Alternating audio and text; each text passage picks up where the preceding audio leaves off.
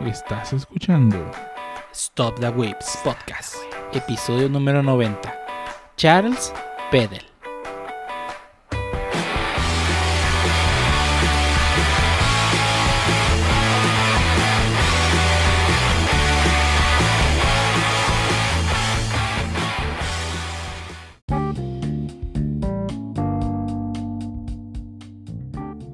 Bienvenidos a Todo Whips Podcast, episodio número 90, un podcast dedicado a hablar de anime, tener juegos, manga, historias y más cosas que interesan a los whips y el único podcast donde el Harbo nos habla de cosas interesantes, ¿verdad, Harbo? Claro, ¿De qué nos vas a hablar el día de hoy? hoy te hablaré de cómo quemar tu protoboard en 5 segundos. Ah, sí, a ver. Vas a poner una receta, la neta no me acuerdo. Pero sí, e- era divertido ver cómo esas cosas se quemaban. Pero una protoboard. Sí, bueno, es que quemabas la resistencia y la resistencia de lo caliente que se ponía y luego ya que empezaba a echar casi lumbre, pues ya se quemaba la protoboard, ahora sí. Bueno, se derretía, Mm, más que quemarse. ok, vale. Pero sí, ¿por qué no? No intentes eso en casa. O tal vez sí, tal vez lo que quieren empezar su negocio de, de chips en su garage. Mm, Sí, bueno, está bien, excelente. Pero bueno, ¿cómo se está? ¿Y van a dejar Harvard, van a dejar Harvard también? Sí, también van a dejar Harvard, ya que les deje dinero. Harvard es, es la Universidad del Harbo. Sí, Ey. es la Universidad del Harvard, del Harvard. Eh. es correcto. Eh, Todos los que dejan mi universidad este, son famosos y ricos, pero pues yo que dejé el Tec de Tepic nomás, ¿no? Es que te te te pig, nah. Eh, Pero bueno, no, fuera de, fuera de eso, pues no, no, no tengo nada interesante que contarles. ¿Qué les puedo contar? Este, sigo vivo, fui vacaciones, ya las necesitaba. Este, y pues nada, he estado la mayor parte de mis vacaciones durmiendo. Este, realmente, entonces. Eh, nada, nada diferente a un día normal de trabajo. bueno, pero ahora sí, ahora sí, este, ¿cómo se llama? Legalmente, ¿no? Eh, eso y que el, el- el segundo día de mis vacaciones, básicamente me quedé sin internet, este, y valió que eso. ¿Está bien? Este, ¿Te puedes dedicar sí. a, a jugar esos juegos que tienes pendientes en el backlog? Sí, sí, el problema es que, ¿cómo los voy a jugar si no los había descargado? Ahí estaba sí, el ya, no detalle. te, ya no te puedo ayudar. Sí, pero fuera de eso, pues eh, digamos que la semana ha pasado muy light, de hecho. Una buena semana para vivir. Nice. ¿Y tú, mi ninja, cómo has estado? Bien, ya jala mi PC. Excelente. Por el momento. De momento, no tarda en morirse, ¿verdad? Pero de momento jala. No, ya no me toca en la ruleta, ya se murió la mía. Ahora le toca a quién, al Harbo. Pues no sé. Ese es el chiste. Descubrir a quién le toca. Ah, Pues, este, hace no mucho, este, a, a alguien se le, bueno, tuvo que reconfigurar su compu, que tiene un servidorcito de Minecraft en una compu. Entonces probablemente eso fue, pero ya está arriba, entonces no sé a quién le toca la ruleta de la muerte esta vez. eh, a lo mejor te toca a ti, a lo mejor me toca a mí. De hecho, no tengo planeado hacer ningún cambio en la compu, creo. No, no, pero la ruleta, último- la, la ruleta de la muerte aquí sí que se echa a perder un componente, no necesariamente tienes que cambiar algo. To- Todo tiene menos de un año. Todo tiene menos de un año. O sea. Co- Cosa que le iba comprando, cosa que el año le he estado cambiando por alguna razón de nomás treparle. Pero no porque lo necesite realmente. Entonces. Mi no fuente, era, que- mi fuente era nueva, eso tampoco impide nada. Eh, Bueno, se sí. llama obsolescencia programada. Eh, bueno, tienes razón. y, y la nueva, una, una semana de uso, boom, muerto. Chale. Sí, no. Ni modo, así es esto de las computadoras. Un día tienes una compu perrona y al día siguiente se quema. Ya tienes nada. Ya no tienes nada. Pero ni modo, ni modo, así va a pasar. A todos nos va a pasar y te va a pasar a ti. Espero que no. Es inevitable. Es inevitable. Una computadora no puede estar mucho tiempo sin echarse a perder. Sí, pues los componentes son. eh, pues de- se degradan. pues. Se van degradando hasta que GG. Sí. Nice. Pero bueno, el día de hoy vamos a hablar de justamente de una computadora que, que por suerte no se ha degradado en el tiempo. Y que aún en día de hoy muchos developers han siguen trabajando en este en esta computadora y que aún al día de hoy le siguen sacando librerías y recursos nuevos para sacar y terminar explotando el máximo poder de de este procesador, ¿verdad? Pero bueno. Pero no vamos, no vamos a hablar específicamente del procesador, vamos a hablar específicamente de una persona, un hombre, una leyenda, que probablemente no sea tan conocido en el mundo de la informática y las computadoras como lo pueden ser este Bill Gates o Steve Jobs o Steve Wozniak o otros Este- miles de nombres. Te dije que no estaba preparado para el podcast de mi autobiografía, pero bueno, está bien. Ah, bueno. Tenemos al No experto creas, prosigue. No, prosigue, prosigue. Bueno, esta persona es Charles Peddle. Charles Ingerham Peddle. Peddle. Eh, en el mundo de la informática está lleno de miles de nombres conocidos, como ya dijimos, gente que se les considera genios en su área, caras que representan una generación y cuyo legado se sigue sintiendo hasta nuestros días. Eh, podemos hablar como nombres de como Steve Jobs, Steve Wozniak, Bill Gates, el perro loco. eh, no escucho las consolan- consonantes, siempre se olvida el nombre de este güey. ¿Cómo se llama? Richard Stallman. Richard Stallman, Linus Torvalds, todas esas, esas personas influyentes y, y que se les conoce en el mundo de la tecnología. Dennis Eh, Ritchie. ¿Quién, perdón? Dennis Ritchie. Dennis Ritchie. No vamos a hablar de Zuckerberg porque el, novela, el no vale. Es una página bien culera en PHP, güey. Eh, eso, eso- eso no es ningún logro. O sea, Ni, no, estaba- o sea, ni estaba chida. ni estaba chido. o sea, tiene más logro Steve Jobs eso que ese güey no sabía nada de computadoras. Pero bueno. No, no. El PHP, pinche. El PHP. Ok. Eh, el día de hoy hablaremos de un hombre que a pesar de no ser tan conocido, su legado e influencia siguen, siguen presentes en el mundo. Charles Ingerham Chuck Peddle, que adelante le diríamos Chuck, ya que la mayoría de las personas lo conoce como Chuck. Chuck Peddle. eh, nacido este, en 1937. Aquí no encontré la fecha exacta. Mm, ah, Voy a buscar, voy a día la encontraré de vuelta.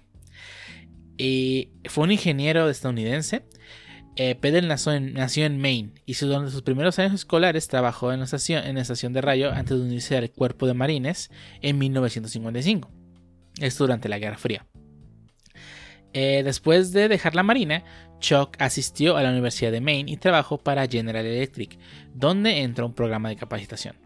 A medida que Chuck avanzaba en su carrera de ingeniería, se había dado cuenta que las computadoras eran aparatos enormes que abarcaban habitaciones completas y las personas solo podían realizar tareas remotamente a través de un intermediario que metía las operaciones a la computadora. O sea, todos recordamos estos, si les tocó ver- alguna vez ver estas películas del Santo donde tenía una computadora gigante. Pues no vi las computadoras del Santos, pero recuerdo a Friniak decir que las computadoras del futuro serían el doble de grandes y ocuparían cuartos enteros. Exactamente. Esas eran las computadoras de aquellas épocas. eh, la gente tenía que trabajar remotamente, hablando por teléfono y pidiéndole a las personas que metieran las operaciones que querían realizar. Eh, sigue siendo muy similar. ¿eh? Ah, bueno, sí. Sí, sí, sí. Mm, Eso no ha cambiado. cambiado. La diferencia es que ahora lo hacen de, entre computadora y computadora. Eh, eh, esto claramente tenía sus fallas y sería mejor cambiar a un modelo de inteligencia descentralizada donde cada computadora fuese independiente de las demás, es decir, una computadora propia. Y, y- y, o sea, él decidimos cambiar de un modelo donde solo tenemos una computadora y nos conectábamos a, a ella hablando por teléfono a tener varias computadoras y luego volver a la nube donde totalmente nos conectamos un solo y cuando se cae Amazon se cae medio internet. Ah, sí, Como que no sí, cambia. es- se, se cae GitHub y ok, hoy no trabajo. Hoy no trabajo. oh, sí. Sí, sí, sí. Eh, desafortunadamente, General Electric había decidido abandonar la idea de producir computadoras, por lo que no tardó en desaparecer toda la sección donde trabajaba Chuck. Así que este aceptó el pago de, por indem- indemnización que le ofrecieron y se fue a fundar su propia empresa, ¿no? Eh, desafortunadamente, Chuck no tardó en estamparse contra un muro. Por mucho que la tecnología progresaba en esos tiempos, aún no tenía la pieza faltante que sería capaz de recorrer el sistema que había ideado para, su computadora. Una especie de chip central capaz de ejecutar programas, lo que hoy en día conocemos como el microprocesador. Claramente Chuck no fue el único que se topó con este muro. Otras empresas que perseguían la misma idea ya habían tratado o empezado a investigar cómo desarrollarse la pieza de tecnología, ya que se habían percatado de este problema. Pero estaba claro que esto era pero, pero tenían claro que este era el futuro, por lo que nadie se dio por vencido. Una de las tantas empresas que buscaban la creación de la computadora personal fue Motorola, recientemente capitalizada debido a los, a los grandes contratos que adquirió durante la Guerra Fría y durante la carrera espacial. De hecho, la famosísima frase de un pequeño salto para el hombre, un pequeño salto para un gran, no, pequeño paso para el hombre, un gran salto para la humanidad, fue transmitido utilizando dispositivos Motorola. Ah, yo pensé que era, en realidad le, habían pagado a Neil Armstrong Motorola para decirlo. Eh, también puede ser. tal vez nunca lo sepamos. Eh, uno de los... No, no. Este, me estaba tratando de acordar del, en inglés. Es a small step for man and a huge step for humankind o algo así. No me acuerdo exactamente qué palabras usó, pero creo que era similar. Algo así dijo. Todos sabemos que lo de la luna fue, fue no es cierto. Este, no, es un, podcast de teorías conspiranoicas. este, no, no, aquí no invitamos a Badía. No, no, aquí invitamos a Badía. Este... Eh, uno de los diseñadores de Motorola, eh, Tom Bennett, había estado trabajando en un proyecto para crear este chip capaz de correr varios procesos. Eso, se, enteró de los este se enteró de los problemas que, había estado teniendo Chuck a la hora de resolver el mismo problema. Por lo que sin dudarlo lo invitó a trabajar a Motorola para trabajar en el mismo proyecto que ambos deseaban realizar. De esta unión nació un chip conocido como el Motorola 6800, eh, el 6800 viene de la cantidad de microtransistores que tiene dentro de él. Son aproximadamente esa cantidad. Eh, aunque desafortunadamente no fue el primer microprocesador. Este mérito se lo lleva a Intel, con el desarrollo del, del Intel 4004. El que sería el que el que sentaría las bases para lo que, lo, que sería después el famoso 8086, del cual se basó toda la tecnología del, del X86, ¿no? todavía tengo pesadillas. ¿De qué? ¿Del 8086? ¿Tú tuviste alguna alguna vez? Eh, no, no, no, no, lo llegué, no lo llegué a tener, pero este clases de lenguaje ensamblador era muy de, ah, no, tienen que trabajar con arquitectura 8086 y yo sé como de, Ajá, Simón, ya, a ver, dígame qué tengo que hacer y ya los demás pues, no, lo voy a saber. Pero, pero sí, e, eran muy de que, ah, es que vamos a trabajar sobre esta arquitectura. ¿Qué es la arquitectura? ¿Quién sabe? Bueno, pero es que la arquitectura 8086 es la base de la computación de, 80, de 86X que tiene la mayoría de procesadores de antes del año 2000. Sí, voy de acuerdo, pero pues, o sea, uno quería, este, respuestas y, esas respuestas eran más confusas, entonces ya mejor no preguntaba y, no sé. Te quedabas en, ese, en ese inter. Yo tuve un 8086, pero tuve un 386 y una 486. Mm.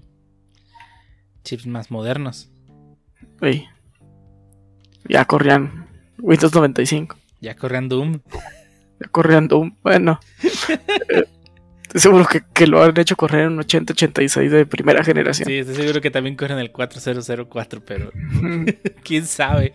Ah, pero bueno, eh, sí, o sea, Intel creó el primer, oficialmente el primer microprocesador, el, el, 40, el 4004, el cual luego posteriormente sería la base para el 8086. Y Motorola creó el 6800. Eh, pero a pesar de todo, estos dos productos estaban en una liga completamente diferente por lo que si Motorola se ponía en, ello, podía estar en un mercado masivo donde solo existía un único, otro competidor, que sería Intel, ¿no? Así que eh, estaban estos dos grandes eh, con sus microprocesadores listos para lanzarse al mercado y pues no había más competencia, ¿no? Así que tenían todo el mercado para ellos. Desafortunadamente el equipo de marketing de Motorola no sabía lo que tenía entre manos, ya que pensaban que era un chip más y no se les ocurrió otra forma de usarlo que no fuese en una calculadora. Una industria que de por sí en esa época estaba dominada por empresas japonesas y sus precios altamente económicos. Y por, bueno, aquí me pasó a notarlo, pero más adelante hablaremos de ellos. Eh, Texas Instruments tenía el monopolio de las, de las calculadoras estadounidenses. Y muy pocas otras empresas lo único que se dedicaban era a, vender chips a algunos otros por eso sobrevivientes que hacían calculadoras, no, pero en sí estaba dominada por Texas Instruments y por las calculadoras super económicas de los japoneses. Este, pero a pesar de todos sus intentos por capacitar al equipo de marketing, marketing, Chuck se terminó hartando y decidió hacerlo él mismo. Así que empezó a ir con los representantes de marketing de las oficinas de, con los representantes de marketing a las oficinas de sus potenciales clientes a explicar lo que era un microprocesador. Chuck se dio cuenta que sí existía el interés por el microprocesador. O sea, un aparato, un, chip que me dejaba hacer todas las operaciones en ella era, interesante para todos los ingenieros. Pero no es suficiente, no lo suficiente como para poder pagar el costo de este, ya que este costaba alrededor de 250 dólares de aquella época de los años 70. Que es, bueno, no quiero ni imaginar cuánto es ahorita. Eh, con eso te compras una casa. Eh, por lo que Chuck empezó a trabajar en este problema. Habló con los ingenieros de las empresas y se dio cuenta que ellos realmente no pensaban utilizar todas las operaciones que ofrecía el microprocesador. Al contrario, estaban bien con que fuese más económico y crear funciones más complejas ellos mismos utilizando lo que tenían disponible, sin necesidad de que estuviesen ya creadas. Imagínate decirle eso a un punto metero de no, no uses el framework. a todos los que usamos este, librerías de JavaScript que, que me les mama Lodash. Lodash. Esos sí eran ingenieros. Ya no está necesario Lodash. No, ya no está necesario. Pero recuerdo que hubo una época en la que había gente que le, encantaba el Lodash. Ah, sí, sí. Decía, no, es que métele Lodash. Y luego veías esa madre y pesaba como 15k. bueno, que tan es tanto comparado con algunas librerías de React, ¿verdad? Pero. o con Moment. O con Moment. ¿Cuánto pesa Moment? No sé, le habían bajado, pero ya no sé cuánto pesa Moment ahorita. Pero sí está pesada. Changos. Nada, creo que nunca lo he usado como para saber. Pero bueno, eh, cómo han cambiado las épocas, no? Sí. nos quitan este, nuestro React y nos volvemos changos. Eh, o TypeScript. Eh, yo, soy, me, siempre que me quitan TypeScript, no hay pedo. Yo seré más feliz. Eh, Chuck empezó a trabajar con una parte de su equipo en un nuevo proyecto, un microprocesador con un set de instrucciones limitado y de bajo costo. Y aquí me faltó agregar que también era de bajo consumo, pero bueno. Porque usaba menos, menos, este, tenía menos patas, bueno. tenía todas las patas, pero eh, em, no todas están conectadas, por lo tanto consumía menos energía. Todo lo que necesitaban era arrancar bien este proyecto. Eh, era, la aprobación de sus superiores para hacerle el nuevo producto. Pero el equipo de marketing ya había hablado con sus superiores respecto a que Chuck había dejado de apoyarlos en, vender, en enfocarse en vender el 680, eh, el 6800, y se dedicaba a hablar con los ingenieros de otras empresas. Esto provocó que sus superiores creyeran que estaba intentando sabotear el proyecto del 6800. Por lo que se mostraron poco interesados en este nuevo proyecto de procesador de bajo costo. Se preguntaban, ¿para qué necesitamos un procesador, microprocesador más económico? Para ellos el 6800 era un producto que debía enfocarse en la industria, en los grandes consumidores y no en las personas comunes ni en equipos comerciales, ¿no? O sea, que eso es que yo quiero que me compre microprocesadores, este, eh, el gobierno, yo quiero que compre esas empresas gigantes que me paguen miles de dólares, yo no quiero venderle chips a la gente que, no tiene dinero, ¿verdad? Esa es su mentalidad en ese momento. A Juan Pérez. Eh, no a Juan Pérez. Querían que les compraran chips grandes empresas. Eso de cada quien trae una computadora suena algo ridículo. Eh, por lo que exigieron que dejase de trabajar en el proyecto. Chuck decidió que era en ese momento dejar Motorola. Eh, y además, no solamente dejó Motorola, sino que se llevó consigo a un grupo de sus mejores ingenieros y diseñadores para llevar su proyecto a otro lado.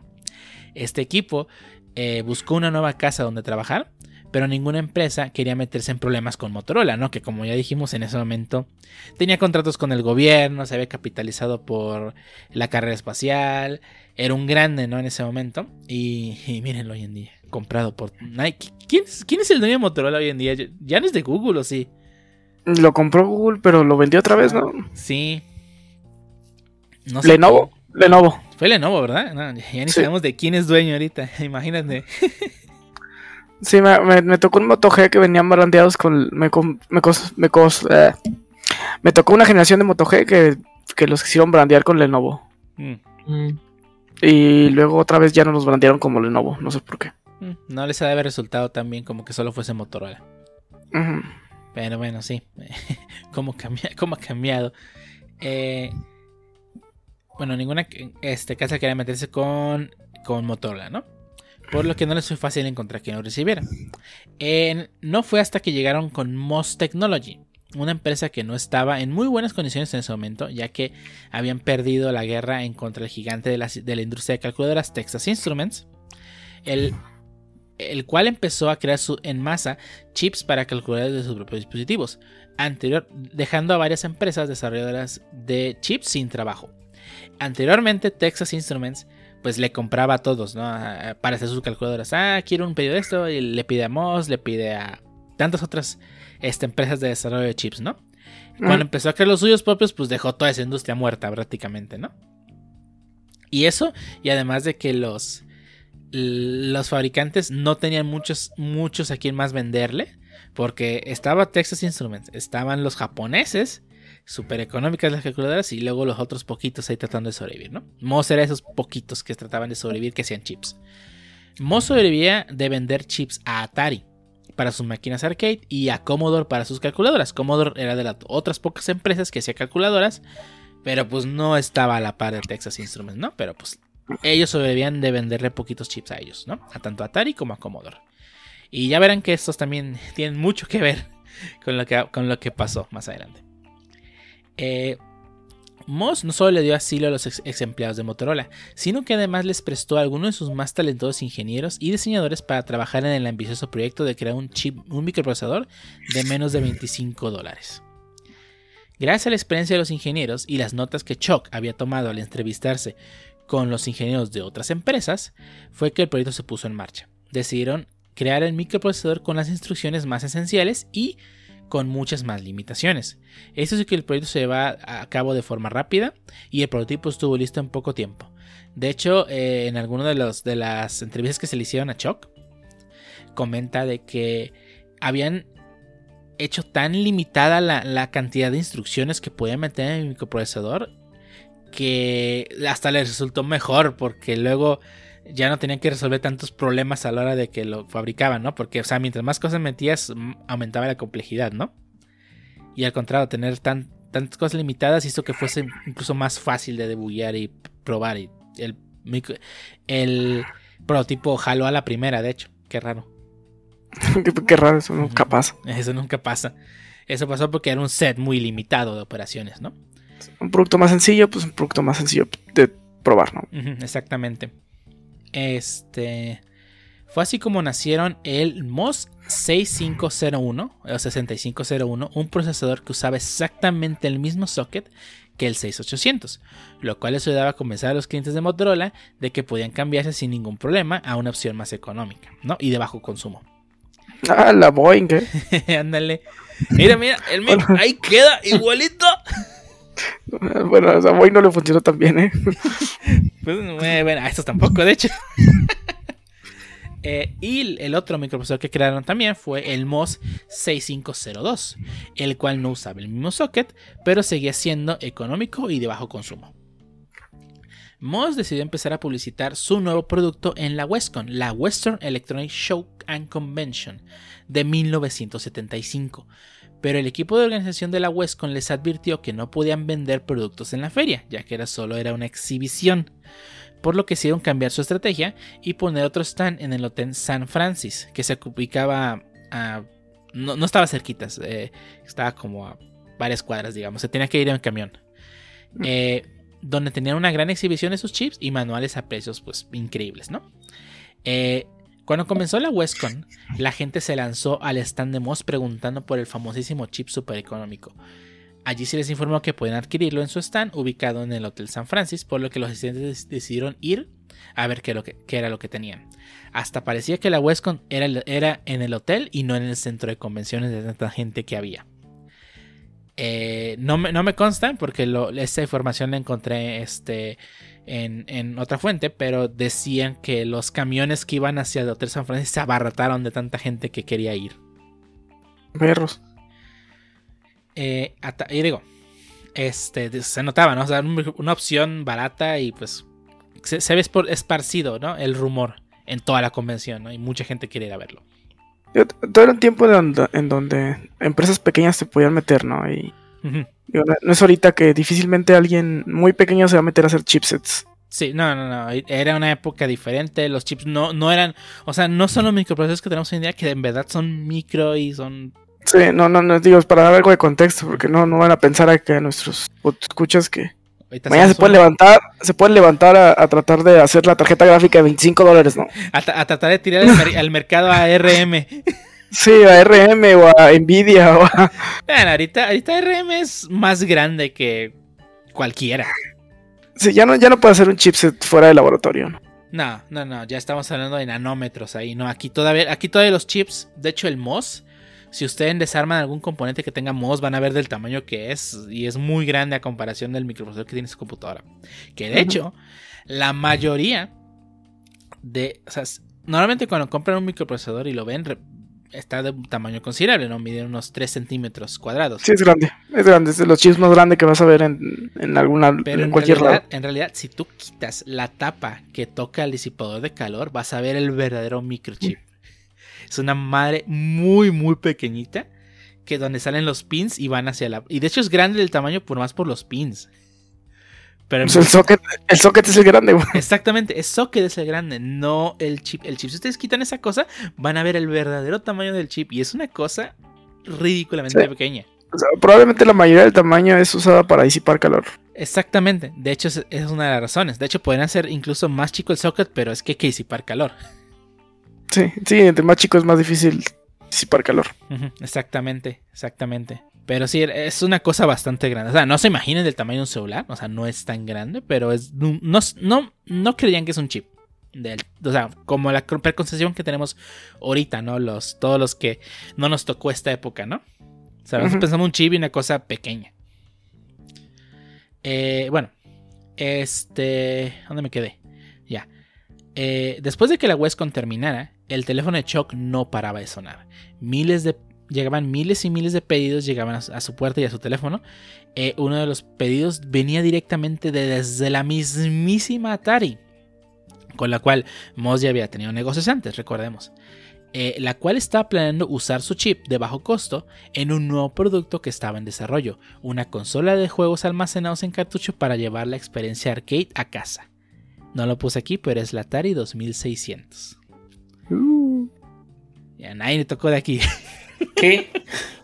Yo, yo, yo cuando conocí la Atari 2600 ya era un producto viejo. O sea, ya era alguien, ya, ya te lo vendían ahí en, en, En el tianguis. en sí, en el tianguis o en, ¿Y, o en tiendas- o ventas de ga- en ventas de garage, pues. Sí, sí, sí. Yo, yo también poco conocí a uno, o sea, un amigo que tengo sí le tocó. Eh, y alguna vez llegamos a jugar. No, no, no. es otra- otro mundo era. Y tengo un cartucho de ti aquí en la casa. Jaja. Eh, Yo sí, me topé alguna vez en un en una venta de garage uno en no me acuerdo, era está, está barato. en aquel tiempo, es- porque eh, ahorita. en la- Sí, en aquel tiempo está barato y el vato no sabía lo que vendía y yo no sabía lo que lo que, lo que no compré. lo no, lo que no compré. Bueno, sí. Sí, sí, sí. No, ahorita ven uno de esos y no, no, no. Ah, es que salió en tal serie, ya valió. Sí. Digo, no no no todos los los Atari 2600 son caros, entonces Eh, depende del cuidado. Algunos que ya no sirven ni el, ni el control. Sí, no, sí, jalando y hasta con caja, no, sí sí vale una buena. Ah, sí, sí, no, sí está más complicado. Pero bueno. Eh, Atari ya había comenzado negociaciones con Intel y Motorola, que recordamos que tenían el Intel 4004 y el, y el Motorola 6800, para adquirir los chips que serían el corazón de su máquina. Pero no esperaban que estos fuesen tan costosos. Recordemos que el 6800 valía 250 dólares. Por lo que el anuncio en la Westcon del procesador de 25 dólares de Most Technologies les vio, vino como anillo al dedo, ¿no? Pero, para mala suerte de Chuck y su equipo, el rumor de que Atari estaba en negociaciones con Moss llegó a, a los oídos de los altos ejecutivos de Motorola, los cuales se pusieron furiosos.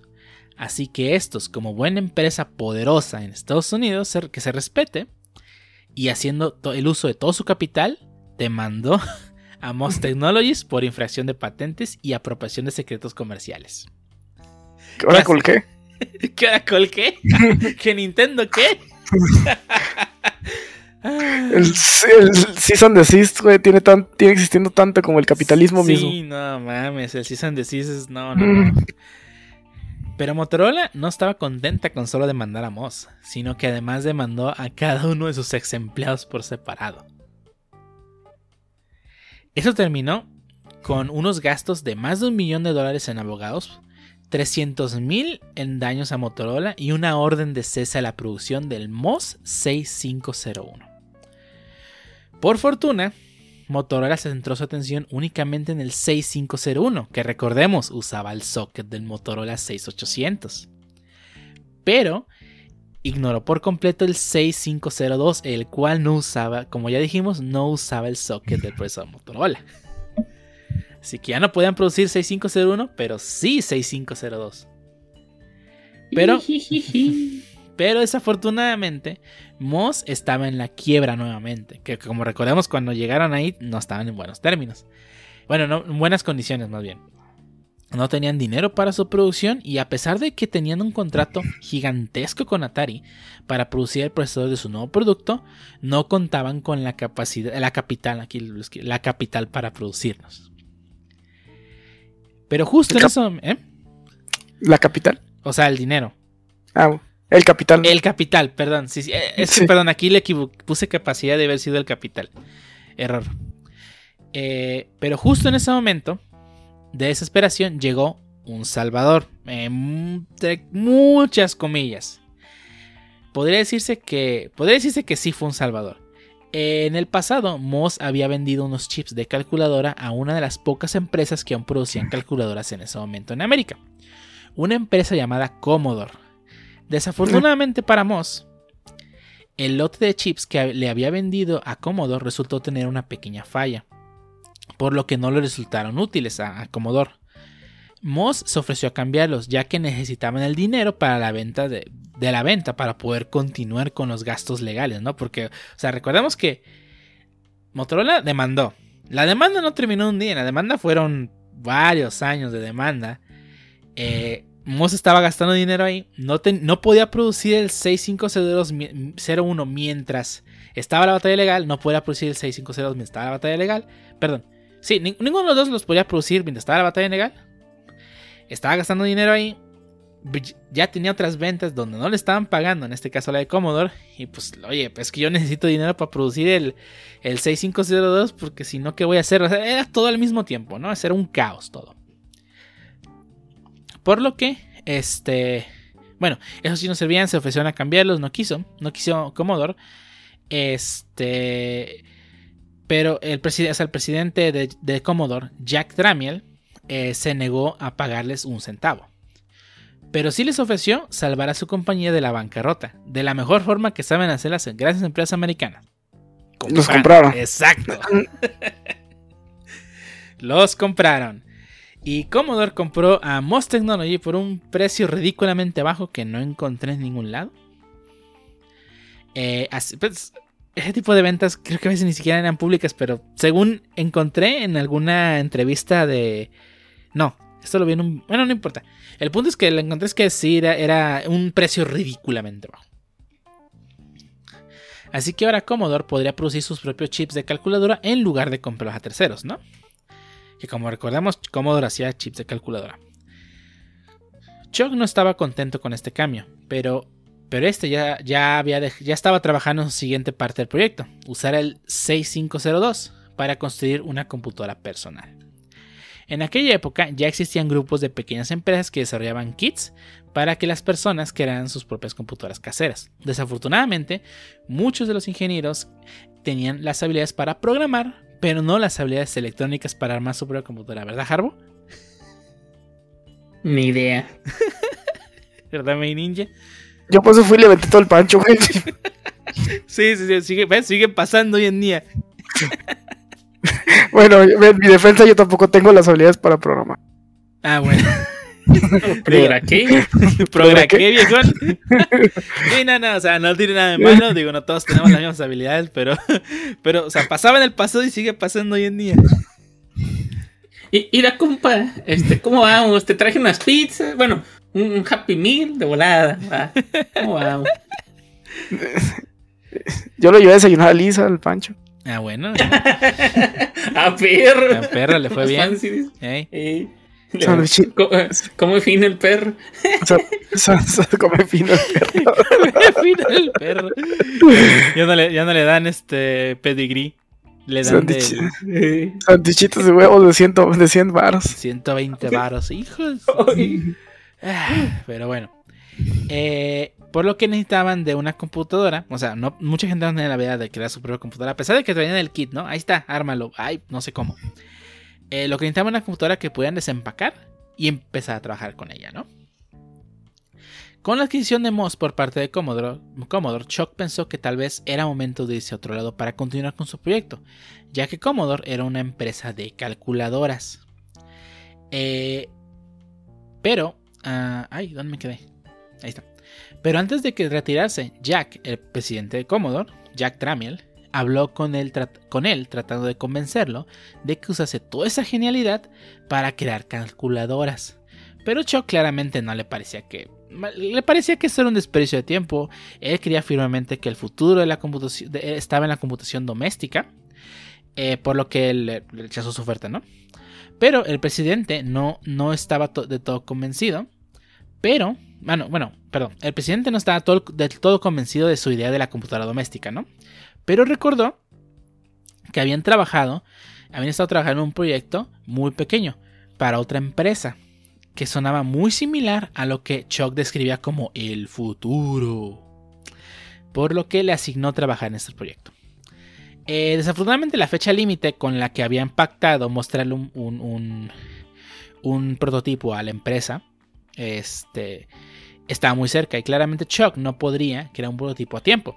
Por lo que se le ocurrió que sería una muy buena idea que Commodore adquiriera una de las empresas que fabricaba kits para crear su propia computadora, una placa ya hecha o algo así, y pues simplemente venderla como propia, ¿no? Típico, ya se la saben. Si vieron este Pirata del Silicon Valley, ¿Quién no la vio en la carrera, güey? ¿en quién no la vio? Ya sé. Sí, pero era el profe huevón de sistemas operativos que no quería dar clases. Ah, Ahí vean esa película, es la historia de todo. Eh, vean Pirata de Silicon Valley. De hecho, viene en la retícula eh, este, Eh, dos sí. créditos ver Pirata de Silicon Valley. Seguramente no está romantizada y así sucedió. Ay, probablemente. Sí, sí, eh, sí. Pero bueno. Ah, ¿Qué me quedé? Aquí está. Eh, Oye, lo- los, a los nuevos, o sea, las nuevas generaciones de, de sistemas, ¿no les ponen de, de, de network? ¿De social network, Eso- ay, espero que no. o, la, nueva de Steve. Jobs que se llama Jobs a secas. Ah, sí, la de... Sí, no, este, es- ah, Hay dos, ¿no? Una de con Ashton Kutcher y otra con Michael Fassbender, ¿no? Ah, no he visto la de Con Michael Ma- Fassbender. Con Magneto, como... Sí, sí. Es un Magneto, como Steve Jobs. Sí, eso no la he visto, ¿eh? Eh, Pero sí, no sé cuáles pongan. Jobs, fíjate que Jobs me gustó, pero sigue estando muy, muy, muy romantizada. Ay, pues Jo- Jobs es un drama, o sea, de, de la vida del vato, o sea, realmente es poco de Apple. Sí, muy, muy poco de Apple. O sea, es que le puso el nombre de su hija a la computadora y ya. Sí. Lisa, y, y lo corrieron de su empresa. ¿Quieres, ¿Quieres vender agua carbonatada toda tu vida? ¿O quieres Ah, venir a sí. el mundo, Simón? Y lo peor que vas a hacer es correrte. Ah, y, ah, y su consola de videojuegos. ah, sí. ¿La Nex se es- chuf. No, Nex es la empresa. Sí, la empresa que hizo después de Apple. Sí, y, y vean, ahí que era su consola como tal, que no, no sé cómo se llama. O tal vez es la consola de Apple. No, no la compró nadie, güey. Nadie, ni el hardware la compró. Es mejor Chabelo lo compró Cibos, güey. Vendió más que el Zoom. Compró.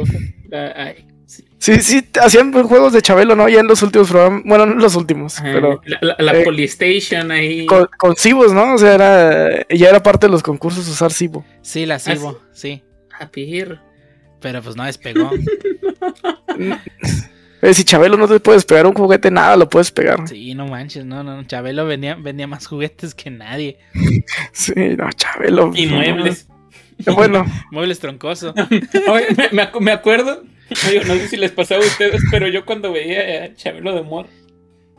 Era como de. Yo, yo, ve- yo, yo veía que este. el morrillo se sacaba pues la sala de mueble troncoso, Ah, de sí. sabe qué. Se de- está agüitado el morro. Exacto, o sea, tú, tú veías, no, pues es que es de, no sé, de parote y sabe qué. Y la, y la mamá bien emocionada, la mamá del morro, y pues sí, yo también, yo también me agüitaba en mi casa como de, no, es que yo quería lo otro. Pobre morro, la, sala. Ah, Es el vato con su súper y no, no mi súper. la catafixia, ¿verdad? Le cambió de súper por la sala. No manches. Sí, oh, recuerdo que una vez, más necesitaría buscarlo, un morro así chilló. Y este Chabelo explicándole que lo que ganó valía más. Sí, chaval, vale verga, güey. Así Pero es. mira, tienes una sala para que te sientes en tu casa y no mames, pero que me voy a sentar a qué, no tengo un súper. ¿A qué me voy a sentar si ni súper tengo, güey? Total de que Chabelo, mal, mal recuerdo que dijo, vamos a ver qué podemos hacer por ti, cuate. Y ya, pues y ya, vámonos. ya, vámonos. Quítenlo que se queden, quítenlo que estamos perdiendo público. ya el.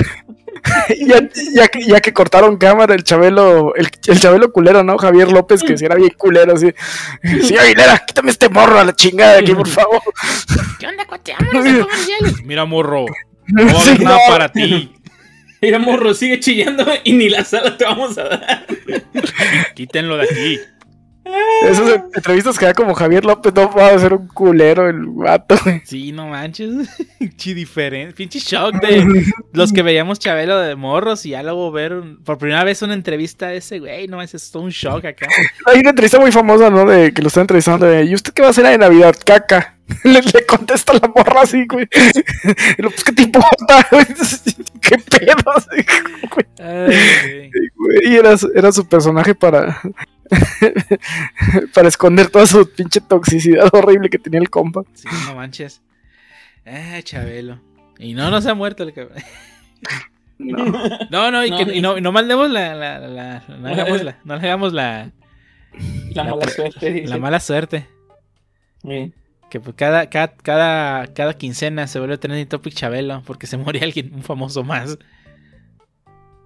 Pero, Sí, lo, ahí vas a ver si ya se murió Chabelo. Ah, no, es otro güey que Chabelo vivió más que él. Ajá, Chabelo más, vivió más que él. ey.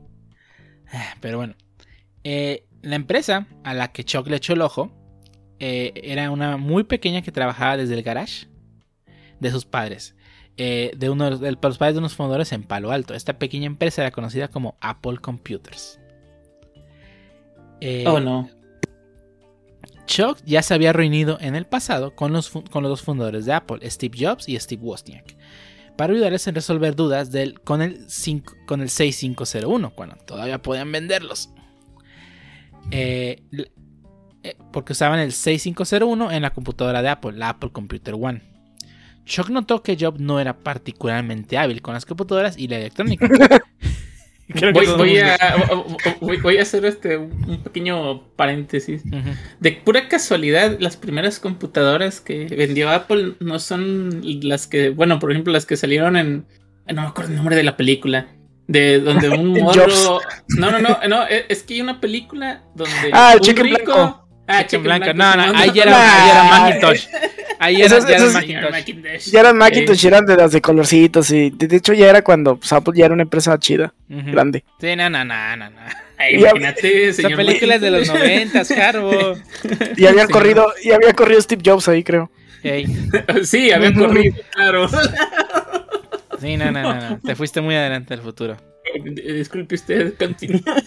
Pero bueno, eh, bueno, que notó que Chuck, que Chuck, que Chuck, Chuck notó que Jobs no era particularmente hábil con las computadoras y la electrónica, pero sí parecía tener un buen ojo en los un buen sentido de los negocios y visión para saber en qué gastaría la gente su dinero. Por otro lado, Wozniak era terrible para hablar en público, pero un genio en cuanto se trataba de la electrónica y computadoras. Huivazo el compa. Huivazo el compa. En ese momento no se, no se les tomó mucha importancia. O sea, Chuck no les tomó mucha importancia, Porque al final de cuentas ellos eran una, o solo una de las tantas em- pequeñas empresas que, con la finalidad de crear kits. Pero cuando se enteró que estaban desarrollando una, nueva una computadora completamente nueva y no solo un kit, ya usando el procesador 6502 como núcleo, creyó que sería una buena idea convencer a Jack de comprarlos. Llegó el día de la reunión de Steve Jobs y Jack Tramiel, la cual terminó muy mal, ya que ninguno de los dos llegó a un acuerdo. Jobs estaba convencido de que Jack no sabía lo que tenían entre manos y que, se le, y que les estaba ofreciendo muy poco dinero por el futuro. Así como Jack creía que Jobs no sabía nada de negocios al ser solo un joven sin experiencia. Y él, y él siendo pues todo un magnate de los negocios, ¿no? Eh, a su vez que ocurría esto, Chuck y Wozniak tienen sus propios problemas. El primero creía que, que, que, la computadora personal debía usar BASIC como lenguaje, ya que pues, era muy utilizado. BASIC. Y era fácil de usar. Ya que este era muy fácil de usar, bueno, ya lo dije eso. Eh, que era muy fácil de usar, pero Wozniak estaba terco en que su computadora debía usar su propio intérprete, que él mismo creó. Por lo que las negociaciones no llegaron a un acuerdo. Mucha gente cree que Steve Wozniak fue el inventor de la computadora personal, pero Chuck claramente no, está en acuerdo, no estaba de acuerdo con esto, ya que él argumentaba que Wozniak no sabía lo que la gente quería en las computadoras personales. Chuck dice que muchas de las cosas que Wozniak implementó en su computadora las aprendió de él. Con Apple fuera de la ecuación, Commodore necesitaba encontrar otra placa que usar para su computadora, por lo que Chuck contactó, a un amigo suyo que estaba desarrollando una placa para controlar sistemas de riego la cual pudieron adaptar rápidamente para formar parte de la para nueva computadora personal y así presentarla a su cliente, el cual era Radio Shack, el cual estaba muy preocupado de quedarse fuera de la carrera de las computadoras y estaba convencido de que era en el futuro. Pero, para, pero este, este proyecto muy sofisticado y complicado por lo que, por lo que como, contactó a Commodore para que desarrollara este proyecto, ¿no? O sea, Radio Shack quería ver las ventas, pero no quería desarrollarla, por lo que contactó a Commodore. El cual pues dejó, eh, el, prototipo dejó muy satisfechos a los, a los ejecutivos de Radio Shack. Eh, pero todos estaban felices, ¿no? O sea, ya tenía el proyecto, o sea, lo hicieron muy rápido. Radio Shack estaba feliz y le parecía un buen producto y listos para vender, ¿no? Pero Jack Tramiel era un hombre de negocio implacable, por lo que siempre buscaría más.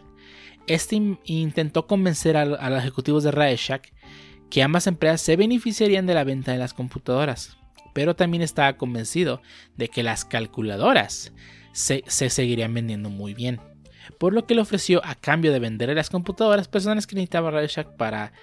Eh, que necesitaba Radio Shack, estos deben hacer un pedido masivo de calculadoras. O sea, o sea, sí te los voy a vender, pero en los que la desarrollamos, cómprame tantas calculadoras. Eh, esto no les gustó a los ejecutivos de Radio Shack, por lo que el trato había quedado cancelado. Por su parte, Radio Shack desarrolló su propia computadora utilizando el procesador de otra empresa llamada Zilog. Moss y Commodore ya no eran el único creador microprocesador del mercado, así que si no se ponían las pilas podrían perder gran parte del mercado.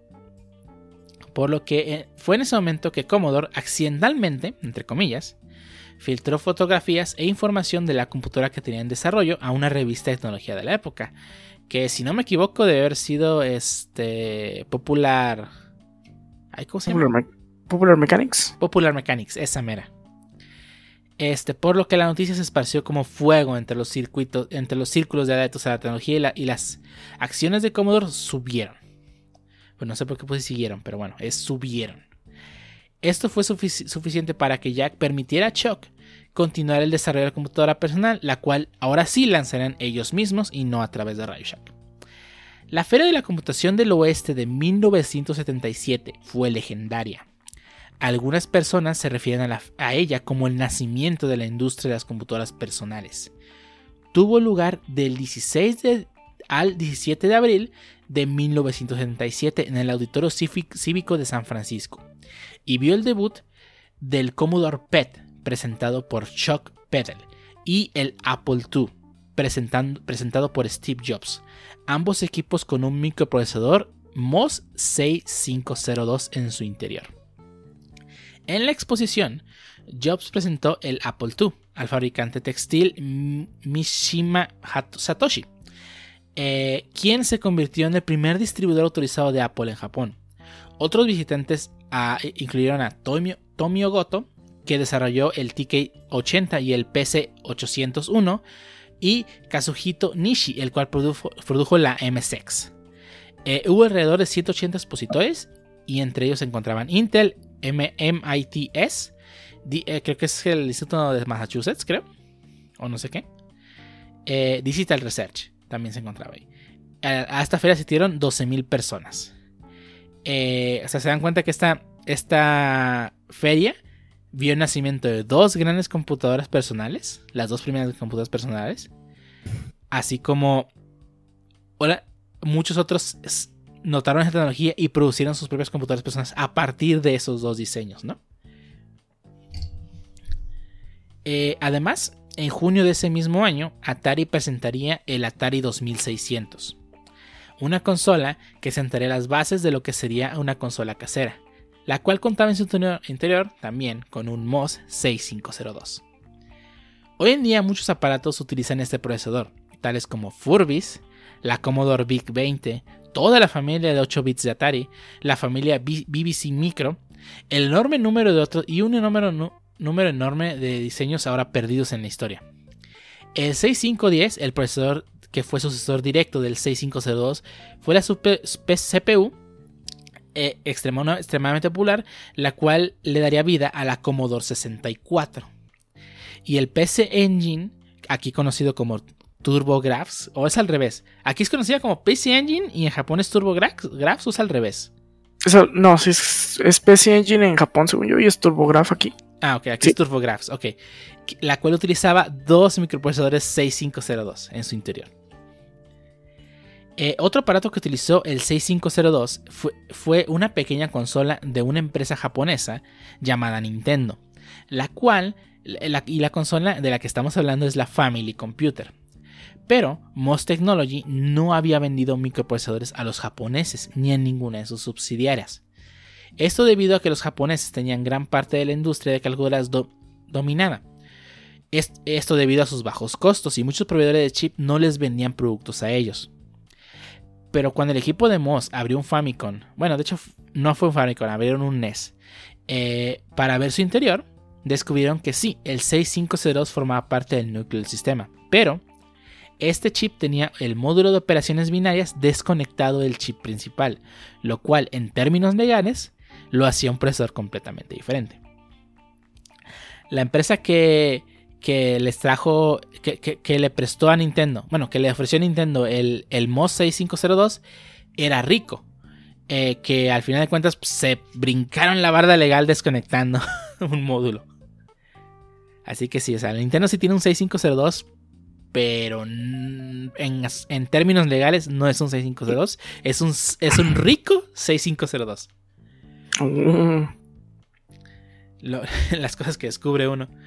Eh, el siguiente hijito de, Chuck Peddle fue que el siguiente hito que Chuck Peddle decidió perseguir fue fundar su propia empresa de informática otra vez. Eh, bueno, no te creas de informática, la última fue de chips.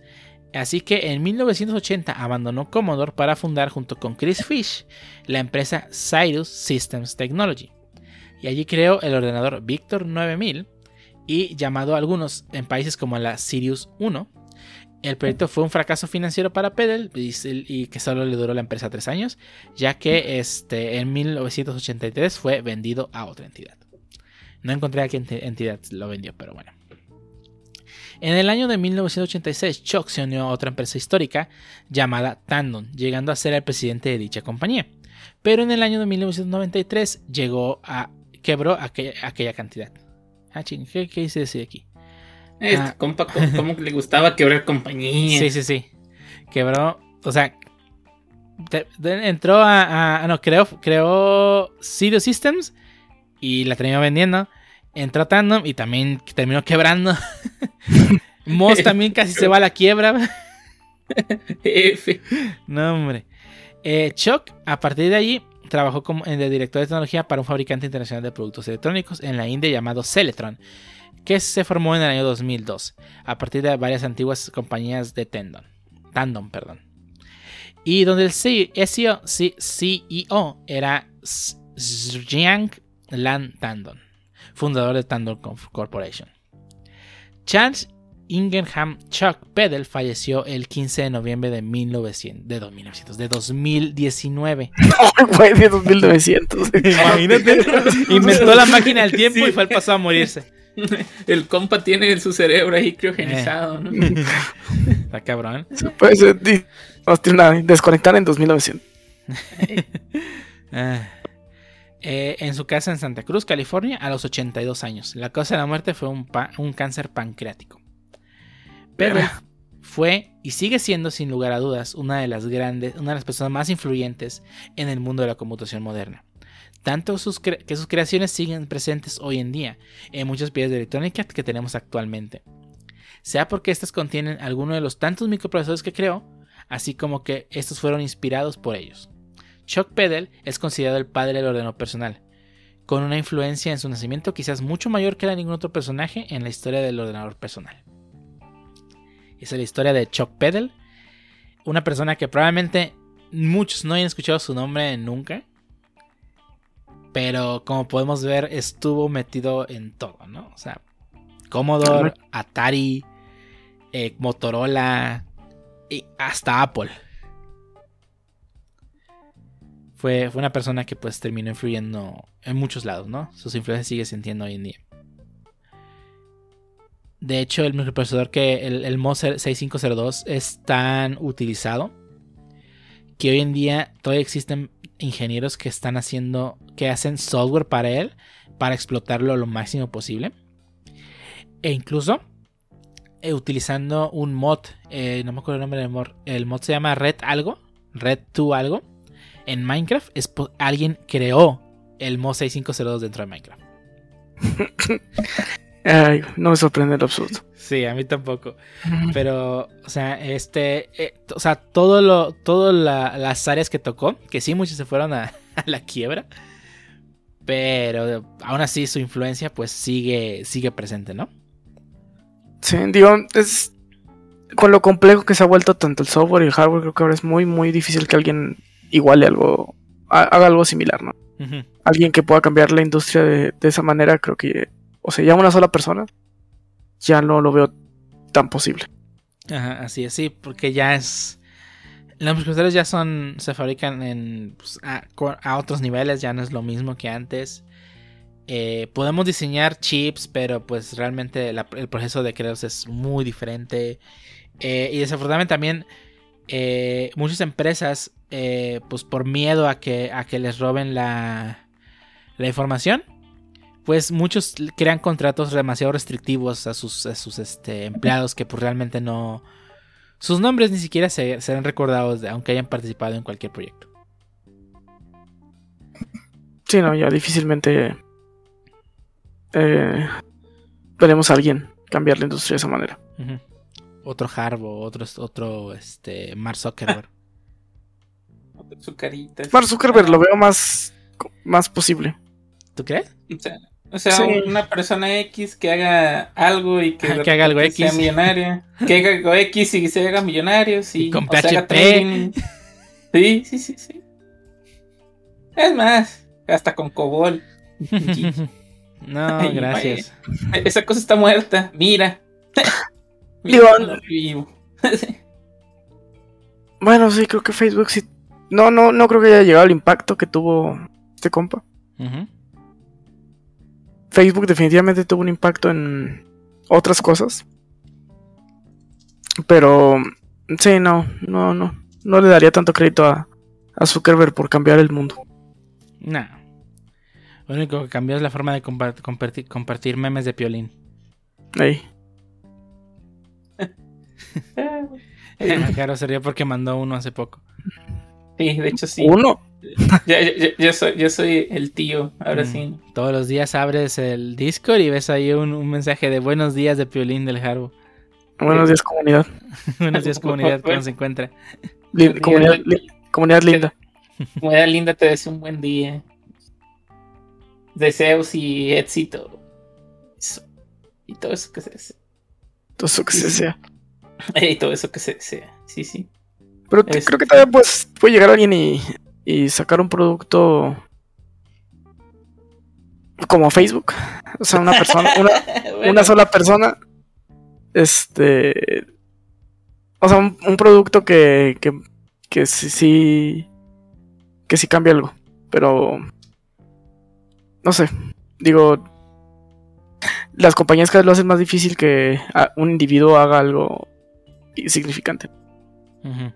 Es Cease and Desist y. Este. eh, pues sé que ellos patentaron eso hace ve- 30 años, nunca lo hicieron, pero ahí está patentado. Sí, es- es- ha cambiado. Ah, ni modo. Ah, Ya, ya, ya no creo que cambie. Lo, lo único que va a cambiar, o me gustaría que, que alguien cambiara, o que alguien me dijera qui- quién fue el que descubrió que el RGB daba más FPS. Se, se merece un premio Nobel. Y de la informática Ujú. y del PC gaming personal. Pero bueno, ¿algo más que gustan agregar a, a- a la plática de Chuck Pedal? Mm, No, no, no. No, Digo, de- viejo. De hecho, simplemente este, la clase de historia, que eso nunca ha cambiado. ¿Cómo vamos, ingeniero? ¿Todo va bien? Va, ya me voy. Excelente. Sa- sa- saber que viene desde tiempos inmemorables, que no es nuevo. Hmm. Eh, Chuck Pedal. Pues bueno. Pues hasta aquí este episodio de este podcast. ¿Algo más que quieran agregar antes de por terminado el episodio número 90? 90. Por alguna razón, cuando veo los picapiedras, me voy a acordar de ese tipo. Cuando, lo- cuando- Pero era es que cuando Pebble, lo- no, no, no, Pedal. Exactamente. Es que cuando lo vi dije Pebbles y me, me acordé de esto. Vamos a hablar del cereal. Co- Cocoa Pebbles. Coco Coco Pebbles, Sí, o sea, o sea, dije, ¿qué? ¿Cómo se pronuncia? Y, Pebbles. Ah, no, y ya lo tuve que escuchar en el translate y ya. Ah, ok. por- porque el Fruity Pebbles no está chido. Nah, el Nah, Pebbles, está malo. El Coco Pebbles está, está bueno. Es como un. Está como Choco Crispy, digamos. Está, está bonillo, está bonillo. El Chaco Pero Cri- sí. Crispies. Es que el Fruity Pebbles sí está más chido de los, los Fruity Loopies. Que un, que un Mm. Fruity Pebbles. Bueno, sí. Pero los Cocoa. Pebbles sí están más chidos que los Choco. Sí, que Sí. cualquier cosa con chocolate. Change my mind. No, lo- no lo voy a intentar, eso yo también lo creo. Tú, Javo. No, sí, sí, de hecho me gustan, pero. ah, ya, ya de hecho no los he visto, o más bien no los he procurado. Ya tengo rato Al- que no compro cereal. En los. Walmart, en los Walmart he dicho como Pebbles y Fruity Pebbles. Excelente. Lo checaré en esta semana y ya les diré siguiente podcast qué tal mi. Sí, si doy el Harvard Proofs. Eh, ahí tengo unos Fruity Pebbles arriba del refri, güey, que tienen como seis meses, donde... No, ya, ya tira esa cosa, ya tira esa cosa. no, ya tira esa cosa. Es tóxico ya. es radioactivo. Bueno, pues. Vámonos, ¿qué? Vámonos. Vámonos, se lavan Ah. las manos y todo eso que hace la gente decente. Hola. Bye. Ah.